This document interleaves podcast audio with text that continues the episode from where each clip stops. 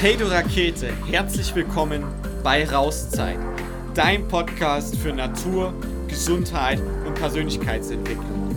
Lass uns gemeinsam durchstarten.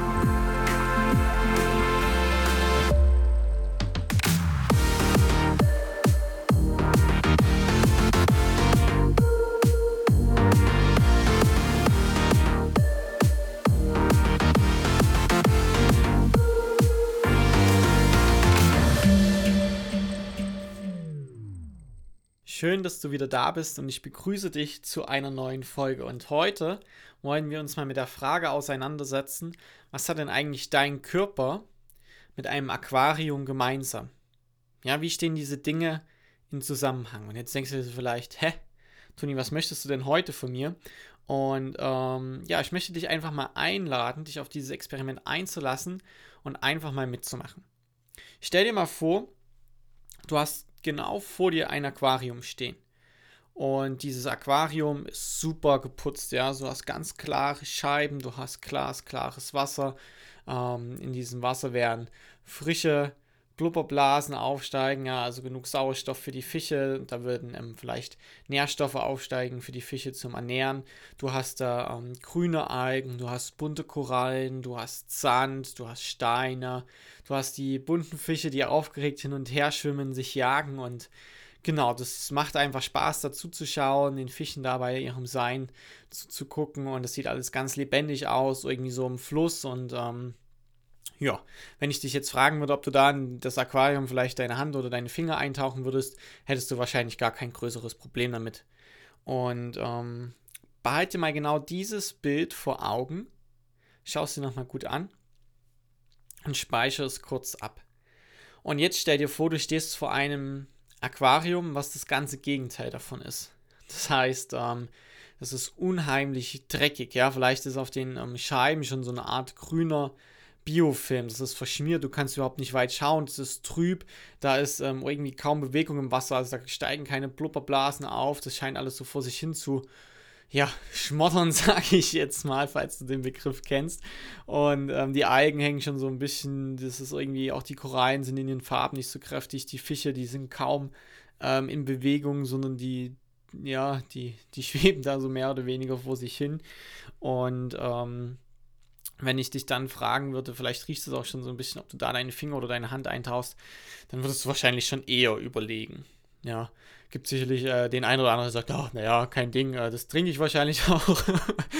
ähm, Soll es ja geben, aber jetzt mal so vom Grundprinzip würdest du wahrscheinlich lieber deine Finger oder deine Hand das erste Aquarium eintauchen und würdest deswegen wahrscheinlich auch gerne beobachten, während du bei dem zweiten eher nicht so viel Bock drauf hast. Und ähm, dann stell ruhig die beiden Bilder mal so im Vergleich. Ähm, dir gegenüber und schau dir das nochmal an und dann fragst du dich vielleicht, ja, Toni, cool, ja, sehe ich den Unterschied, aber was hat das jetzt mit meinem Körper zu tun und was willst du uns heute oder was willst du mir heute in der Folge verklickern? Ganz einfach, ähm, dieses Aquarium steht als Metapher, als, als Bild für deinen Körper. Ja, du bist das Aquarium. Und ähm, dann ist natürlich die Frage, bist du das saubere Aquarium oder bist du das dreckige Aquarium? Und wie kann es sein, dass der eine Körper eben sauber ist und dass da alles funktioniert, dass die ähm, Fische genug Sauerstoff haben, genug ähm, Nährstoffe haben, dass alles ähm, ja eben läuft, ne? dass das im Fluss ist. Und wie kann es bei dem Aqua anderen Aquarium sein, dass das eben nicht so ist? Der Frage wollen wir heute mal ein bisschen nachgehen. Und damit du so einen ersten Eindruck bekommst, was davon ist denn, ähm, also welche Teile aus dem Aquarium sind denn Stellvertreter für deinen Körper? Also wenn du dir als erstes so die, das Glas hernimmst, ne, das was alles zusammenhält, das ist mehr oder weniger deine Haut. Und alles, was du dann so an Sand, an Kieselsteinen, an Steinen und so weiter da drin hast, vielleicht auch noch an Pflanzen und Korallen, das sind halt so unterschiedliche Gewebstypen in deinem Körper. Faszien, Bänder, Sehnen, ähm, Knorpel, Muskeln und so weiter und so fort. Und ähm, die Fische, die Fische sind im Endeffekt ähm, deine Zellen. Ja, und das, was um die, die Zellen sind, immer von der extrazellulären Matrix umgeben, wenn du dich an den Biounterricht aus der Schule erinnerst. Ja, also um die Zelle ist irgendwas drumherum, da ist so eine Flüssigkeit, das nennt man extrazellulär Matrix. Und ähm, das ist im Endeffekt das Wasser, was um die Fische drumherum ist. Und jetzt äh, wissen wir das, aber jetzt wissen wir immer noch nicht, warum funktioniert es denn in dem einen Körper, aber dem anderen nicht. Warum ist denn das eine Aquarium sauber und das andere nicht? Warum geht es den einen Fischen gut, den anderen nicht? Ähm, und das liegt im Endeffekt an deinem Filtersystem, an dem Filtersystem, was unter dem Aquarium ist oder da dahinter. Das sieht man meistens nicht, ja. Das reinigt das gesamte System. Also es nimmt Giftstoffe, Viren, Bakterien, Zellabfälle, also Fischabfälle, ähm, alles, was da an Dreck drin ist, filtert das raus in den einzelnen Filtern und reichert das Wasser dann mit neuen Sauerstoff, neuen Nährstoffen an. Damit die Fische alles haben, was sie brauchen, damit die Pflanzen alles haben, was sie brauchen, um gedeihen zu können, ein schönes Leben zu haben, damit es ihnen super geht. Und in deinem Körper ist das Filtersystem dein Lymphsystem. Ja, das, was man nicht sieht, was man nicht wahrnimmt, das System, was irgendwie total unterschätzt ist, aber was doch auf alle anderen Systeme wirkt. Denn wenn dein Lymphsystem nicht richtig arbeitet, dann kann kein anderes deiner anderen Systeme im Körper arbeiten. Warum ist das so? Stell dir vor, die Fische sind ja deine Zellen und die Zellen produzieren deine Energie. Dafür brauchen die ähm, Sauerstoff und Nährstoffe und dann läuft, durchläuft, laufen die Zellen, da durchläuft man da den Zitratsäurezyklus ähm, und dabei entsteht Energie. Und da fallen auch Zellabfälle an, die die Zelle dann an die Extrazellularmatrix abgibt. Aus dieser Matrix nimmt sie übrigens auch den Sauerstoff und die Nährstoffe aus. Das kommt durch das Blutsystem in die Extrazellularmatrix rein. Wenn jetzt aber dein Lymphsystem, dein Filtersystem nicht funktioniert, dann sammeln sich ganz, ganz viele Sachen in deinem Körper an, nämlich Giftstoffe, Viren, Zellabfälle, Bakterien, Pilze, fehlgebildete Proteine, whatever.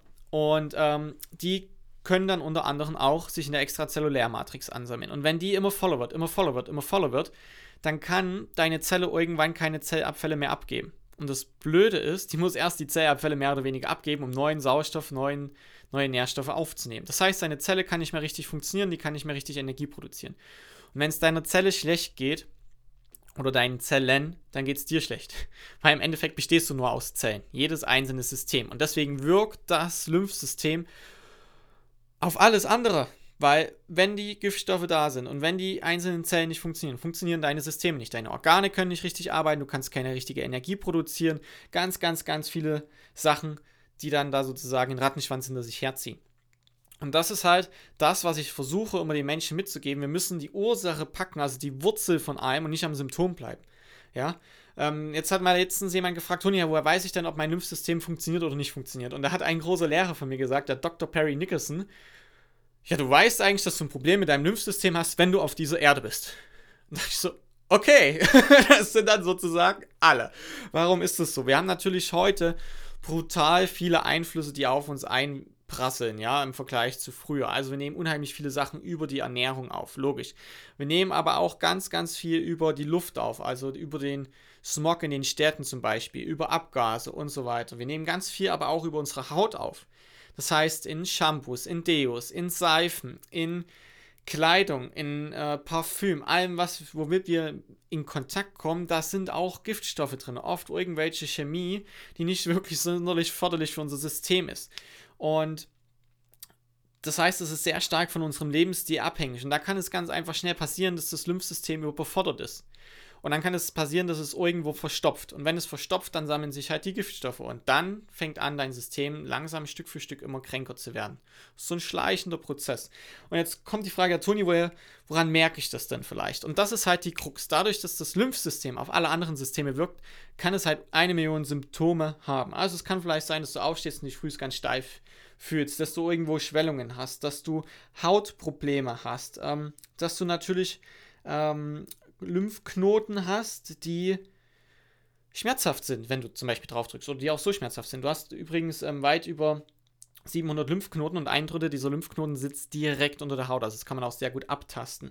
Es ist vielleicht, wenn du chronischen Schmerz hast oder wenn du schlecht schläfst oder wenn du nicht, ähm, egal was du machst, du kannst einfach nicht abnehmen. Wenn du ähm, vielleicht eine ganz, ganz langsame Erholungszeit hast. Das heißt, das heißt, du trainierst und früher warst du nach einem Tag wieder fit und heute brauchst du vielleicht drei Tage. Oder wenn du ein Trainingsplateau hast oder äh, wenn du ja, besonders anfällig bist, krank zu werden oder was auch immer. Also wie gesagt, das kann ganz viele Symptome haben. Ähm, und deswegen, wenn du anfängst, an deiner Lymphe zu arbeiten, weil wie gesagt, wahrscheinlich jeder, der auf diesem Planeten ist, hat damit irgendwie ein Thema, weil so viel auf uns einprasselt, dann kann es natürlich sein, dass diese Symptome, wo du sonst nie den richtigen Schlüssel gefunden hast, um die zu lösen, sich automatisch auflösen, wenn es deinen Zellen besser geht, wenn es dein Körperaquarium besser geht, wenn dein Lymphsystem im wahrsten Sinne des Wortes wieder im Fluss ist, weil das muss fließen. Und das ist eigentlich die Kernbotschaft, die ich dir heute mitgeben will. Sei mal bewusst damit, ah, welchen Dingen setzt du dich und deinem Körper und deinem System auf? Also was nimmst du alles auf?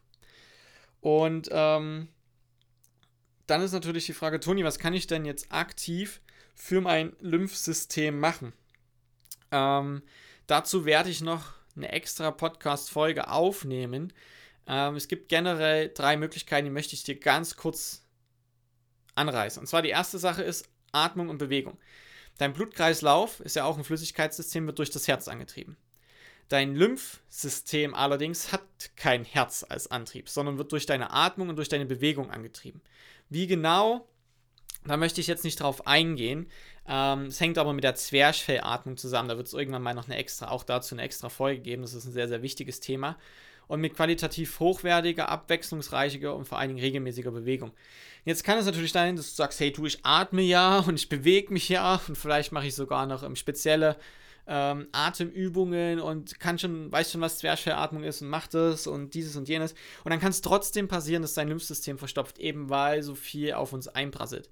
Und da kommt dann die dritte Option, neben der Atmung, neben der Bewegung und neben dem, was du natürlich kontrollieren kannst, was reinkommt, ähm, ins Spiel, nämlich ähm, manuelle Techniken. Es gibt einfach Techniken, wodurch du die Lymphknoten zum Beispiel befreien kannst, wenn sie verstopft sind. Oder auch ähm, Techniken, wodurch du Organe, Eintritte deiner Lymphknoten sitzt auch direkt in den Organen, wodurch du die wieder resetten kannst, dass das Ganze wieder in den Fluss kommt, dass dein Körper wieder in seine Selbstheilungskräfte kommt.